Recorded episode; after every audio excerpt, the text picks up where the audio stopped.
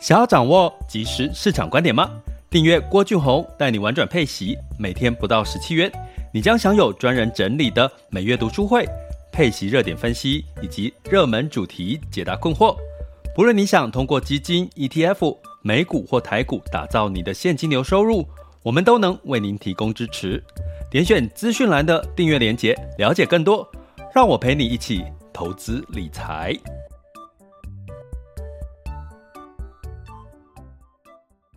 这里是郭俊宏带你玩转配息，给你及时操作观点，一个从投资人角度带你一起掌握全球市场的脉动，分析配息标的、美股、台股、A 港股即时热点，陪伴你不再害怕市场涨跌的风险，一起稳健财富成长。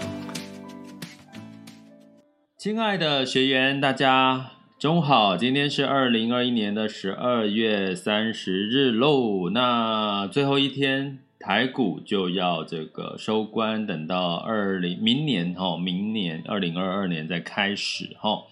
那所以呢，今天也是我们在这个郭俊宏带你玩转配息二零二一年的最后一次的直播，以及最后一次的 Podcast 哈。呃，今天结束之后，就要跟各位说，二零二二年我们明年见哈。其实还蛮期待的了哈，二零二一年虽然比二零二零年好一些些，可是还是有很多狗屁叨糟的事，比如说一些负面的消息，或者是疫情哦持续的干扰。那我相信我们安然度过了二零二一二零年、二零二一年，我相信二零二二年我们也依然会是安然的度过。那。今天呢，我们在 MixerBox 平台上面的听众应该很多人就进不来了哈。虽然自己觉得有点可惜啦，因为我们是最后一集哈，二零二一年的最后一集嘛。可是因为呃刚刚一开始都准备好的时候，发现声音出不来，也就是说在 MixerBox 的声音大家会听不到，所以我就开开关关两次，发现还是听不到，然后我就把这个呃我的手机又。关机再重开就就可以了哈，可是因为开开关关可能在系统上面会认定，可能就是就不会哦通知再再通知大家，或者是呃有些学员可能就进不来了哈，所以在这边跟呃如果今天直播没有再办法进来的朋友听友们说声抱歉哈。那在今天呢，其实也跟各位聊一个比较轻松，我觉得轻松，可是其实是很重要的一个话题。也就是说，如果我们分成这个紧急跟必要性的话，它是一个不紧急，可是很很重要的一个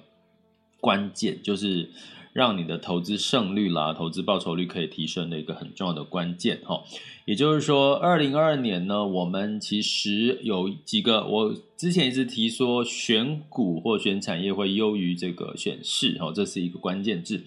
那另外一个关键字就是要下修各位在二零二二年预期的投报率哈。那我昨天呢，参加了出版社的一个好像类似尾牙的一个活动哦，见到很多的这个记呃作者哈。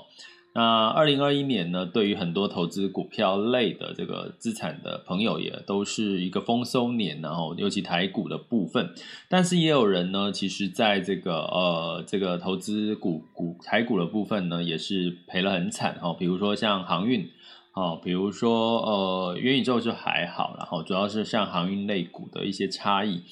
所以呢，我们在这个过程当中呢，为什么会有人赚有人赔？哦，其实就是要跟各位讲，哦，就是呃，其实投报率的设定跟你心，就是你的心，你的心理的想法跟你的行动采取的行动。必须要一致性，其实你才可以得到真正你要的结果哈。有很多很多人在投资的过程哈，今天为什么要特别讲这一集？特别在二零二一年的最后一天呢？是因为呢，呃，我们在我们的订阅方案里面有一个投资组合点评哈。那我终于在昨天把所有的学员的投资组合的作业点评完了。那我发现有几个现象哈，要跟各位特别要厘清一下，就是说，其实我们通常你投资了什么标的，诶，你可能自己很清楚，可是呢，你往往不会去思考说，你投资这做这些投资组合的目的是什么哈。我常常举一个例啦哈，就是说，就好像说，假设大家哈，你如果现在身处在你现在是在船上或飞机上，那你身处在一堆雾或者是一堆云里面呢，云层里面呢，你可能会发现什么事情？你可能会发现，诶，前面你看不到下一个路口在哪里？诶，接下来要不要转弯？有没有障碍物？哦，船或者是飞机都一样。可是呢，你会发现为什么船跟飞机是可以在这个一片汪洋大海，或者是这个一一堆云的这个空间呢？它依然没有办不会迷失方向。呃，当然它有所谓的雷达跟导航的相关的系统吼。所以呢，当你有一个呃很清楚的目标的时候，很清楚的方向，很清楚的目的地的时候，你呃如果不管是船或飞机，你就会怎么样？就会这个有一个方向性指引你，就是往对的方向走哦，就不会偏差。那另外一个呢，如果一旦你的目标确定，比如说你今天是要搭到这个，我们讲台湾拉到台湾来看的话，哈，那如果你是要从台北到这个高雄，你有几个做法？一个是搭高铁，一个是搭这个假设航海运也可以嘛，哈。那假设你骑摩托车也可以，走路也可以，其实每一条每一个方式都可以从这个台北到高雄哦。可是如果你再加上一个你的目标条件，就是说你可能必须要在两个小时、三个小时之内就要从台北到高雄，有事情要办，那你绝对就会舍掉所谓的海运这件事情，你也会舍掉骑摩托车或者是坐客运这件事情，你可能就会选择搭高铁，因为高铁才会有机会让你在三小时之内到。从台北到高雄，哈，那如果呢，你今天哦相反的呢，如果你今天是这个呃时间是今呃明天必须要到到高雄，那你今天就出发，那你当然你的选择就会是你可以从这个坐客运哦，坐火车，甚至呢你就是慢慢的骑摩托车，也许明天就会到。你就可以用这个时间来降低你的这个呃交通工具的成本，因为高铁比较贵哈。同样的道理，如果你今天是要从台北到美国，那你就不可能是搭汽车嘛、客运嘛，因为你中间隔了海，所以你只你的选择只有这个飞机跟或者是坐船。那如果你必须要呃后天就要到美国，那你你的选择也只有飞机，你不可能坐船哈。所以我用这个举例是要告诉各位。当你很清楚你的目的地、你的投资报酬率、你的目的是什么的时候，其实你才可以选对你的交通工具，也就是说选对你的投资组合哈。那这件事情其实，在二零二二年至关重要哈。我我特别把它说，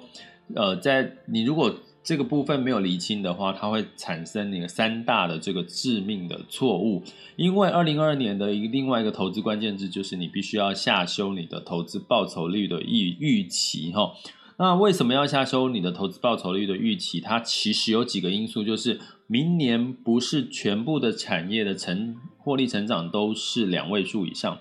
有些是比较高，有些甚至是负成长哈。那呃，另外呢，还有就是。在明年基基期了哈，二零二一年跟二零二年对比。那另外呢，在今年呃明年的二零二二年的环境是属于升息通膨的状况，升息通膨也代表了是原物料的一个上涨。也就是说，如果我们今天是一家公司、工厂、企业的话，那我们的这个获利，我们买东西的原物料成本提高了，所以我们的利润就会降低。那如果我们的价格没有办法有效的转嫁给消费者的话，那你中间的利润就是怎么样？就是降低哈。所以，那你有办法转嫁给消费者的话，那你基本上你的利润呢，可能还是会有一个成长的空间。所以呢，在这个明年呢，在这个获利成长呢，就会因为各个行业的状况不同，它的这个。上游的成本不同，会产生很大的这个获利成长的不同的一个预期，或者是甚至有些，呃，有些本来是赚钱的一些企业或者产业呢，会因为通膨而把它的这个获利给吃掉了。那这都会是在二零二二年发生的一件事情，因为升息，因为通膨哦带来的这些呃这个企业成长的变化。那再加上二零二零年、二零二二年呢，基本上整体的全球股市大部分哦，尤其我们讲精准一点的，就台股跟美股的话，大部分都涨多了。那可能你在上涨的幅度也不会太高。那上涨不会幅度不会太高的话，那因为就是这个股市已经涨多了，势必呢修正的幅度也会增加。哦，那所以在这所有的过程当中呢，就是我们要讲的二零二二年另外一个投资关键字就是下修投资报酬率的预期。好啦，那所以呢，这个事情要提醒，在二零二一年的年底提醒大家哈。那如果你想要更精准的知道说，到底是哪些产业在明年的二零二二年还是有一些获利成长预期，不会受到通膨的影响，以及怎么去布局的一些关键数据跟投资策略，就麻烦我们今天会上架哈，应该会是到晚上了哈，拍谁哈？晚上呢会上架这个我们这个十二月最后一期的 EP 零二的录播课，就会有把这个国内外的一些关键数据呃整理给大家给呃我们的学员看，然后呃整理完之后呢，就是学员们就可以哈呃去制定好你们二零二二年的这个投资的一个第一季到第二季的一个投资策略哈。所以呢，欢迎就是点选 miss Bus 的头像或者赞助方案，或在 Podcast、YouTube 或者粉专频道呢，呃的文字叙述，哦，这个连结给它点下去，订阅专案的连结点下去，你就会看到我们的订阅专案的详细介绍。那欢迎大家加入我们的订阅行列。好，所以呢，在这个当你在既然投报率要下修了，那这个投报率如果你没有很清楚的定出一个合理的投报率，到底会产生什么样的影响呢？我这一集呢，也顺便跟我们的这个点评作业点评的这个学员哈、哦，分享一下这个中间我看到了几个一些迷思了哈，甚至会带来什么后果严重的一些致命错误哈。那当然，我们在点评学员的作业的投资组合作业，其实有些是他的目标跟他的投资组合是匹配的哈，所以呢，我你就可以想象那个画面，当你的投资目标很清楚，像我刚刚举说，你台北到高雄，你只有三三小时。三小时就要到，那你唯一选择只有高铁。那你如果你你三小时就要到到台北就要到高雄，你还坐客运，那你不就是一直每天就是什么急着跳脚，对不对？你就一直在算时间，怎么还没到？还没到？可是明明就是你搭错交通工具了，然后你就会很紧张、很恐慌，然后就一直做错决策，哈，这是一个很致命的一个错误。它不会短一时一时之间让你察觉，可是你会你的心态就会开始出现了恐慌。紧张害怕，然后就开始想说，哎，我要怎么样加快哈？所以呢，我讲几个例子哈，呃，就是呃，目前我在投资点评的学员普遍遇到的状况，第一种状况就是他的这个投报率，比如说投资报酬率定在四到六个 percent，哎，那听起来是蛮怎么样？蛮稳健偏保守哈。哦，以现在二零二一年的的整体的状况。那可是呢，我一拉开看它的这个投资的组合呢，里面呢，当然有一大部分都是全部，比如说全部都是台台股哈，呃，或者是呢，全部都是所谓的这个呃股票类型的一些标的哈，那。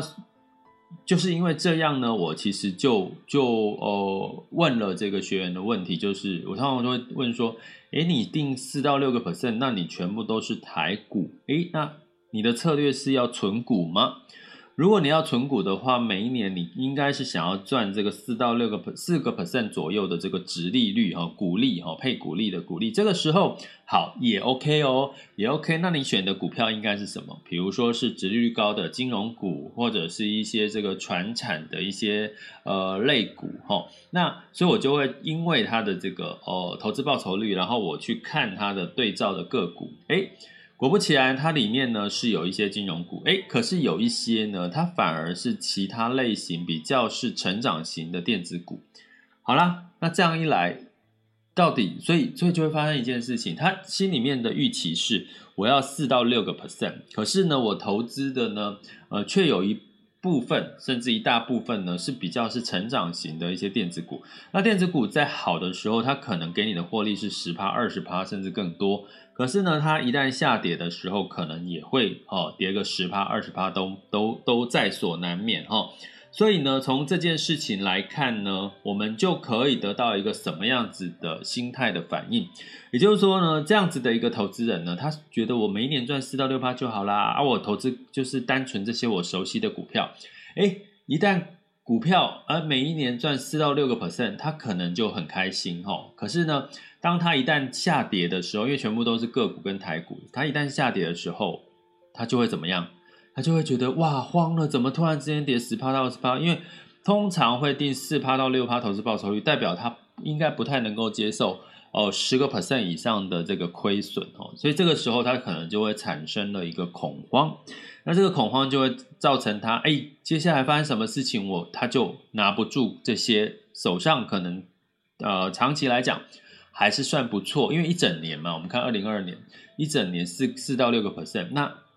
基本上呢，他可能就拿不住，中间呢就因为下跌而这个杀跌就把它卖掉了哈。所以呢，到后来回头看，发现哎，这些股票后来又涨回来，结果它就没有哦赚到股利或者是这个股价的一个价差。那另外一个状况是说，如果说他今天定四到六趴哦，可是呢，他的目的哦，可能是觉得说我定四到六趴，可是呢，他心里面想的是哦，我希望哦，就是赚十到十五趴，甚至二十趴。呃，这这我刚刚讲的又是第二种状况咯。他他定四到六个 percent，可是他心里面想要的是四到六个，是是十五到二十五。也就是说，我心我我想要的是我坐客运慢慢的从台北到高雄就好了。可是我心里面内心真正想要是，拜托我想要一一小时两小时就赶快到高雄。我实在坐不住，我实在心我的心态是短短线，我就希望可以有一个比较好的一个获利哈。所以呢，因为这样的一个状况呢，它其实就造成他的呃真正心里面的想法跟他表面上说出来的这个决定是不一样的。那这会产生什么样的后果呢？当你今天心里面明明想十到二十趴，可是呢，你明你是你就觉得我不敢，我不敢要，我觉得四到六趴我就满足了。可是我心里明明很想要十几趴、二十趴。所以呢，你投资的标的通常会是以哪个为准？你通常就会很矛盾的去投资所谓的哦，就是让你有机会获利十到二十趴的这些标的哈。那这会产生什么样的一个状况呢？你会一样哦，就是我刚刚讲的，它其实就很容易怎么样？诶，当它这个赚到四，这就是在股市多头的时候，它预期只要四到六趴就好了。可是它选择的是可能预期报酬率可以十到二十几个 percent 的这些个股哈，然后呢，它挑选完之后，发现这些个股涨了四到六趴，它就会做什么动作？他就下车了，他就停利了，因为他觉得还满足赚到四到六个 percent 哈。那所以呢，他反而没有办法。追涨到这个个股，它可能长期一整年下来，它可能让让你赚到十趴、二十趴、三十趴的一个获利，所以到最后它会产生一个心态：哎呀，怎么这个别人买股票好像都赚了很多哈，赚了就是赚了五十趴一倍什么？在二零二一年呢哈，因为为什么我买股票都是小赚大赔哦，小赚大赔？那就是因为你设定的，你明明就是很想要赚十到二十个 percent，可是呢，你自己嘴巴说出来只要四到六个 percent，所以你当你四到六个 percent，你就觉得到了到了，那你就把它怎么样？就明明还有后续还有这个多头的机会，或者是它的这个题材，或者是还不到下车的时候，你就把它卖掉，然后最后你就惋惜说：“哎呀，我怎么卖那么早？”哦，然后下一下一步你就会做什么呢？赶快去找啊！接下来会不会再继续涨？通常哈，我在讲这个心态面哦，就是说他发现，啊，我怎么卖那么早？他怎么又涨上去了？哎，又在涨哎，看起来好像市场又会会不错，我再进去。所以我不在四趴到六趴，我就把它卖掉，因为已经达到我设定的投资报酬率。可是我心里明明要十几二十趴，所以我就把它卖掉之后，发现它又一直涨，我又把它。补回去，因为我就觉得我我好像后悔了，我就赶快补救一下。结果一进场又变成是追涨，结果你又追涨之后，它可能就跌到了四趴到六趴以上。结果怎么样？你之前赚的四到六趴又不见了哈。所以呢，从这件事情，如果你发现你有这样的一个情况的话，拜托哦，致命的错误，因为你永远是小赚大赔的情况下，请你。心口一致，也就是说，你真的心里想要十到二十趴，请你好好去学习怎么样去赚到十趴到二十趴的一个投资组合，或者是你的投资技巧，然后就勇敢的说出：我今年二零二一年、二二年，我就是要赚十到二十趴。那可以啊，没有不可以啊。那重点是你要有具备什么样的技巧，可以让你赚到十到二十趴？你是不是要了解主力的行为是什么？你是不是要了解你投资的个股的财报的优？我刚刚已经我已经跟各位讲，二零二二年财报很重要嘛，就是它有没有获利成长哦，最好是两两位数以上哈，包含 EPS 的成长哈。那包含呢，它是不是二零二二年大家资金追逐的这个热点的题材哈？那这些你都要做功课啊。那你研究清楚了，你找到上车的理由。那如果下车的理由还没有出现，那你就怎么样续报嘛？中间的波动，哎，股市波波动上上下下都是正常的，好吗？所以呢，第二种情况哦，造成你的这个投资报酬率设定，造成你没有办法赚到钱，或者是赚到这个。呃，股票该有的报酬率的话，那你有可能是第二种状况，心口不一，这也是一个很致命的一个错误的一个情况哈。那另外呢，有一种哦，另外有一种呢，当然就是他相反过来，他觉得他想要赚这个十几趴、二十个 percent 哈，诶，这个有哦，呃，十几趴到二十个 percent，结果呢，他的投资的这个标的里面居然出现了公债。也就是说，这种美国公债之类的产品，哈，那大家知道债券跟股票这个它的报酬率就很大的不同，哈，一年的债券，尤其是公债呢，可能可以给你到两到三个 percent 的报酬率就已经不错了。所以他定了一个所谓的，我一年要报酬十到二十个 percent，可是我有百分之四十都是投资公债或者是投资债券，你要你要有十到十个 percent 以上的报酬，可是你有一大部分都投资债券。啊，请问一下，会产生什么样的心态的变化？诶，你就觉得一开始好，我很安心哦，因为我投资债券，我很安心嘛，股市波动我不用太大影响。可是我心我预期要有十几个 percent 的报酬哦，结果呢，一路下来到了上半年，我发现，诶，怎么债券没有没有呃，可能一个 percent、两个 percent 的报酬，或者是三个 percent 的报酬，或者是一整年下来，你发现哇。债券居然没有让你达到，可能只有四个 percent 到五个 percent 的报酬，没有让你达到十到二十个 percent 的报酬，你就会发现，哎呀，投资都是骗人的啦，或者是说，哎，当你发现你要十个报酬。累积你才能够达到你的理财目标，结果呢，今年只给你三到四个 percent，你就开始怎么样？开始慌了。那开始慌了就会怎么样？你就会下一次想说啊，完了，我是不是现在大家好像看起来股票赚比较多，我就干脆全部把我的债券全部压到股票去。结果呢，发现刚好你压的时间点又是股票涨涨比较多的时候，然后你一追涨的时候，你又开始。股票修正，你又跌得更多，所以你反而呢，就因为债券没有，就做错了你的投资标的的选择，然后没有赚到预期的报酬率，结果呢，你后来又想要赶快的加速的达到你的投资报酬率，要不然你的投资目标达不到，那你就怎么办？那你就去追这些所谓的已经涨很多的这些可能股票类风险高的这些标的，然后又可能追涨之后又变成。最后一根稻草，哦，韭菜，最后一个韭菜，然后就被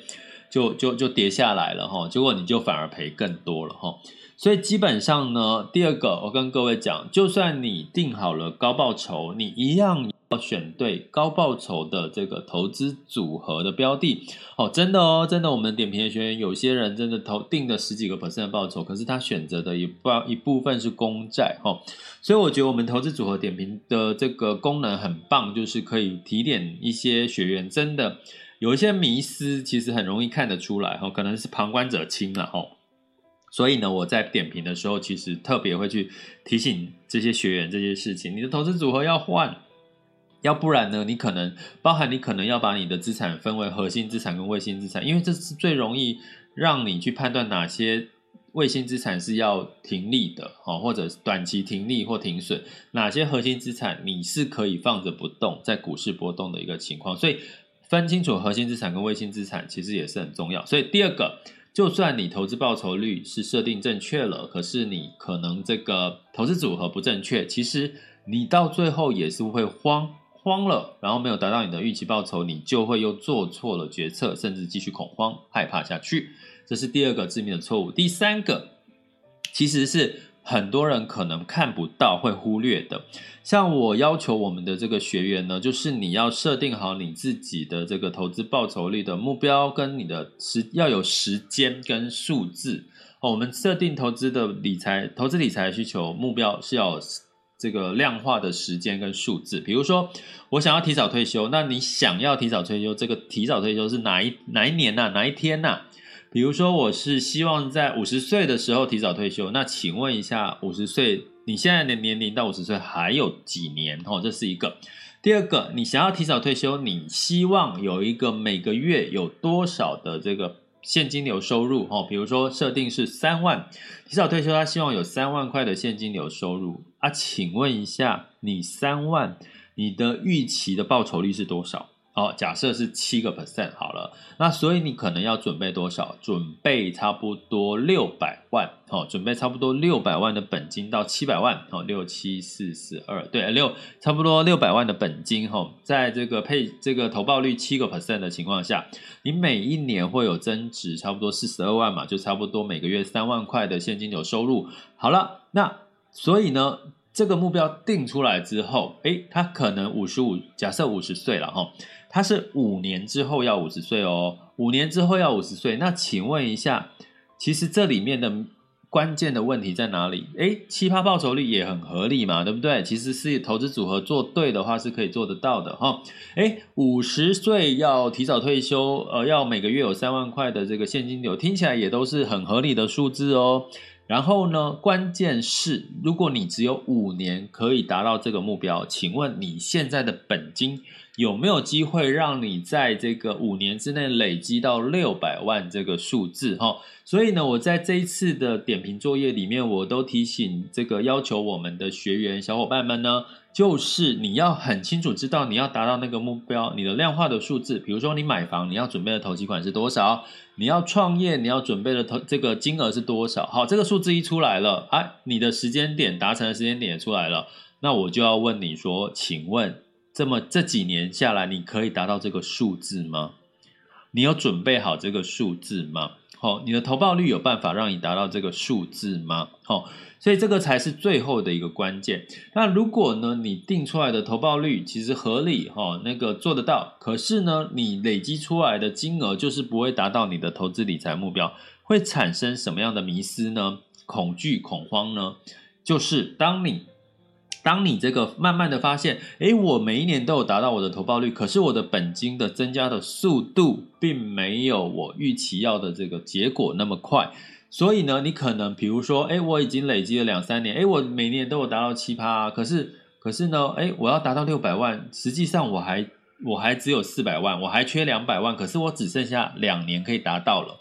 那接下来你会做什么事？我发现，哎呀，我的本金没有算好诶，我自己投入的本金不够多诶，怎么办？那我就只能加高我的投资报酬率，甚至呢去冒风险去找一些股票可以翻倍的股票。所以这个时候又来了，你又开始出现说，当你达到提早退休的时间点越来越接近，发现你的本金根本没有累积足够，因为你没有算好，因为投报率七八是合理的哦，所以基本上呢，你就会变成开始怎么样去追逐一些所谓会翻倍的股票，因为你希望尽快的让你的本金跟上哦，你要达到的数字，因为时间压迫压力已经越来越近了哈，所以这样的一个情况就会产生你去做一些高风险，短期之内做高风险，因为你的。资金也累积到一段时间，你甚至会拿你原本哈投资报酬率设定七趴的这些本金呢，一大部分拿去想说去翻一倍，有机会呢，我翻一倍我就翻身了，我就可以达到我的投资理财的这个预期的时间跟目标。果不其然呢，当通常有这样的想法的时候，你通常你在选标的的时候，一定都是听消息面，你一定都不是看基本面，你一定都不是去真正好好的坐下来去研究它的财报、它的未来的题材、它的为什么有机会翻倍的原因在哪里。你可能都听消息说，哦，我买了这档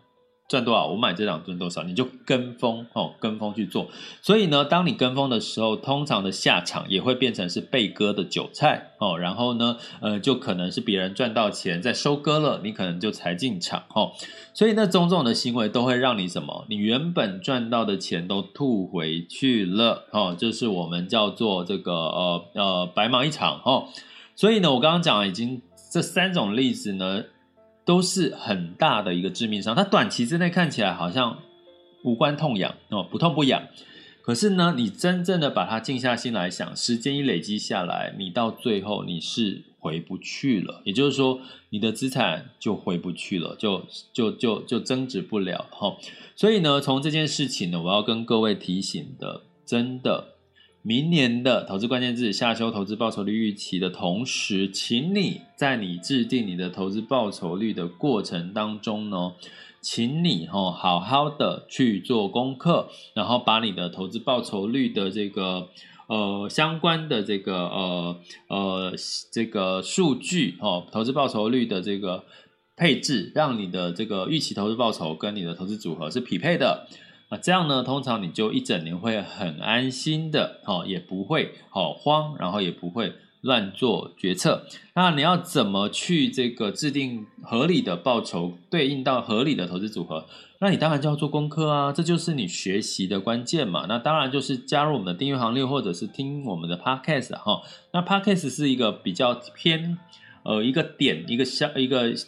一个时事的探讨，一个主题的观念的探讨。那你要系统化的学习，当然就加我们的订阅行列哈，就点选我们在这个 Podcast YouTube 或者是我们粉专的这个订阅连结，点下去就可以看到我们的订阅详细的内容哈。所以我最近呢跟一个朋友聊，我有一个退休的朋友啦，他。他其实很棒的地方是他现在有一个很大的动力，他终于找到他退休的动力来源，就是他想要在这个呃拍一百集哈的这个呃到处台湾到处旅游的一个影片哈一百哈，那我就说好，哎，你的目标也很好很清楚哈，你要一百个景点哦到处去玩，那问题是台湾有一百个景点让你玩吗？哎，这就是一个很好的一个举例的说明哈。如果你你你想要拍一百个景点的影片，让很多人去看，然后流流量会增加，你的订阅数会增加，你会很有成就感。那你在定定一百个这个数字的时候，你当然要先列出到底有没有一百个景点可以让你去跑嘛。如果你列出来没有一百个景点对你跑，那变成不就是说大话吗？那你实际上列出来只有五十个景点，那也很棒啊。那你就是跑完这五十个景点，相信你也会是收获满满哈。所以不管是在投资理财，在人生，在不同的阶段，有时候你定出一个合理你达得到目标，对你来讲，听好喽，是一个自信心的建立。哦，很多人在现在的社会生活当中是没有信心，尤其在投资这个领域。为什么？因为当你有信心的时候，你就会对你做出的决策很有把握。可是呢，有时候往往你没有信心的原因，就是你定了一个可能莫须有，或者是根本就达不到的目标啊，达不到了，你就觉得自己能力不够。可是实际上，可能就是你定出一个不切实际、不合理的目标，所以你达不到啊。所以呢，适度的优化你的这个投资报酬率，把目标合理化。当你达到的几率越高，我告诉你，你在投资上面会越来越有信心。越来越有信心，就代表什么？代表你会越来越坚持你自己的投资决策，最后你的投资胜率就会大大的提高了。那这当然也是我们高阶的学员在训练的心智能力哈。所以这个是我们的高阶课程，也欢迎大家来到我们 school 点 happy to be rich dot com 的网校。去浏览一下我们的中高阶的这个课程的一些内容吼。好，所以呢，呃，其实今天讲的，我不知道大家听不听得懂，然后，但是其实是很关键哦，就是三大致命错误报酬率的设定很重要。二零二二年的投资关键字下修投资报酬率的预期，提供给各位参考。接下来进入到二零二一年十二月三十日哦，这个二零二一年最后一天的这个全球市场盘势轻松聊。好的，那很不错的风险指标的部分呢，其实在这个近月 VIX 恐慌指数终于回落到二十二十以下了哈。那 VIX 恐慌指数也来到十七点零二，好，那十年期美债来到一点五五一三，所以呢，整体我们可以解读说，其实市场的恐慌对疫情的恐慌已经稍稍的减缓，哦，对通膨的恐慌也稍稍的减缓。那另外呢，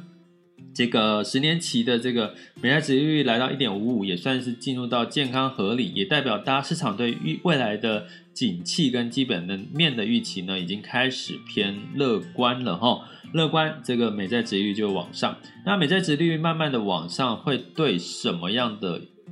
产业影响比较大？科技股的波动会影响比较大哈，所以呢，美股在周三呢，基本上呢，除了纳斯达克是下跌了零点一 percent 之外呢，道琼哦上涨了零点二五 percent，S&P 五百上涨了零点一四，费城半导体上涨了零点一八哈，所以纳斯达克的上呃稍微的短波动稍微加大一点点，其实是。十年期美债殖利率上上扬其实是有一些关系，但是你自然既然知道原因了，就不要恐慌，因为美债殖利率往上走是代表对未来的景气的一些好的好转的一些看法哦。那所以呢，科技股当然你还是要回归我刚刚讲的财报啊，有所谓的财报很好的科技股啊，有所谓只是有题材可是赔钱的科技股啊，所以最近赔钱的科技股就。那个股价就跌很惨呐、哦，这个你应该看得到，哈、哦，所以我之前讲过，呃，就是有有一些美国的呃增长基金，它主要是着重在题材面的，或者是像这个 ARK 方舟的 ARKK 的 ETF，哈、哦，这个女股神呢，它的这个今年的这个 ETF 表现就不好，因为它投资的都是一些新创有成长题材，可是不见得财报赚钱的这些个股，哈、哦，所以呢，很简单，二零二二年你就是挑那些会赚钱的大公司，好不好？哦，会赚科技股哦，赚钱的大公司哈，基本上哈就是二零二二年的另外一个准则。那当然，你想要了解更透彻哪些类型的哈大型股赚钱哈，在二零二一年二二年的上半年哦第一季哦，或哪些的产业或者是怎么样去布局，怎么样的展开你的投资策略，欢迎加入我们的呃。金白金订阅学习方案就是点选 MixerBox 的头像，以及我们赞助方案，或者是 Podcast YouTube，或者是粉砖的这个订阅连接哦，文字叙述里面的订阅连接，给它点下去哈，就会看到我们的订阅方案。欢迎加入我们的订阅学习行列。那在这个欧股的部分呢，哦，一样哈，就是市场上面呢稍微交易清淡哦，所以。泛欧六百下跌了零点五二 percent，然后呃，抱歉，更正，泛欧六百下跌了零点一 percent，呃，英国上涨零点六六，德法分别下跌了零点一、零点七跟零点二七，好，所以在这个交易量稍微休息的一个情况下，小跌的一个情况，所以我们就哦也不用特别的担心，呃，那唯一可以期待的是看看在过完年之后的第一天会不会有开门红，哦，这个其实是一个好兆头，一个好的一个迹象。哦，这个是我们大家可以去明年可以关注的。那在雅股呢，一样哦，就是哦，在呃周三的时候是稍微跌，然后有涨哈。那日经呢是下跌零点五六哦，然后上证是下下跌了零点九一哈。那另外呢，在这个这个恒生也是港股也是下跌，那台湾加权指数是上涨零点二八哈，这是在这个。周三的一个情况，那我们来看一下今天，哦，今天是这个十二月三十号的这个呃十二点三十八分，我今天好像又讲多了哈。好，那这个台股呢是下跌了十七点，哦，跌幅是零点零九，哦，来到一万八千两百三十一。那台积电呢是平盘来到六百一十六，哦。所以呢，一样哈，就是稍微的成交量清淡了哈，淡淡的。然后，但是呢，柜买指数呢是上涨零点五四 percent 哈。那在这个呃 A 股的部分呢，因为最近呢，这个中国释出比较多的一些资金到市场哈，那两千多亿的资金到市场，所以上证呢就上涨零点八二 percent，来到三千六百二十六哈。呃，在年关将近的时候，释出资金呢，相对是有助于这个资金的活络哦，所以港股也上涨了零点二一 percent。那在日经指数呢，是下跌了零点二六 percent，南韩下跌零点四，新加坡下跌零点三二，所以整体亚股呢，就也是涨涨跌跌哈。那 A 股呢，看起来是有一些资金的活络的一些机会。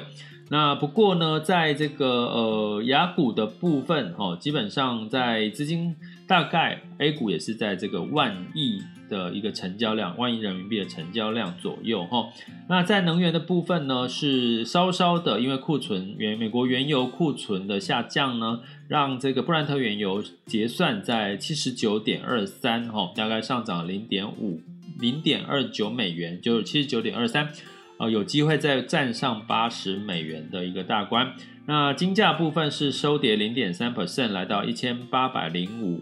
点八美元。那原因是美元指数哈的这个一个稍微的一个呃哦，跟美元没关系哈。所以因为金价稍微小跌哈，但是美元也跌哦。美元指数来到九十五点九一了哈，所以就是交易清淡哦，造成美元稍微小跌。那对这个台币呢，就稍稍的升值哈。美元兑台币是二十七点六八八，那美元指数是九十五点九一，那美元兑换人民币是六点三六八哈。所以整体的市场呢，你会感觉到就稍稍的一种休息的一个氛围哈。呃，台股的成交量也也不会也不是很高了，目前是两千多亿哈。所以呢，基本上呢，呃，我们就是一样平常心哈。是应该是会是一个平安夜哈，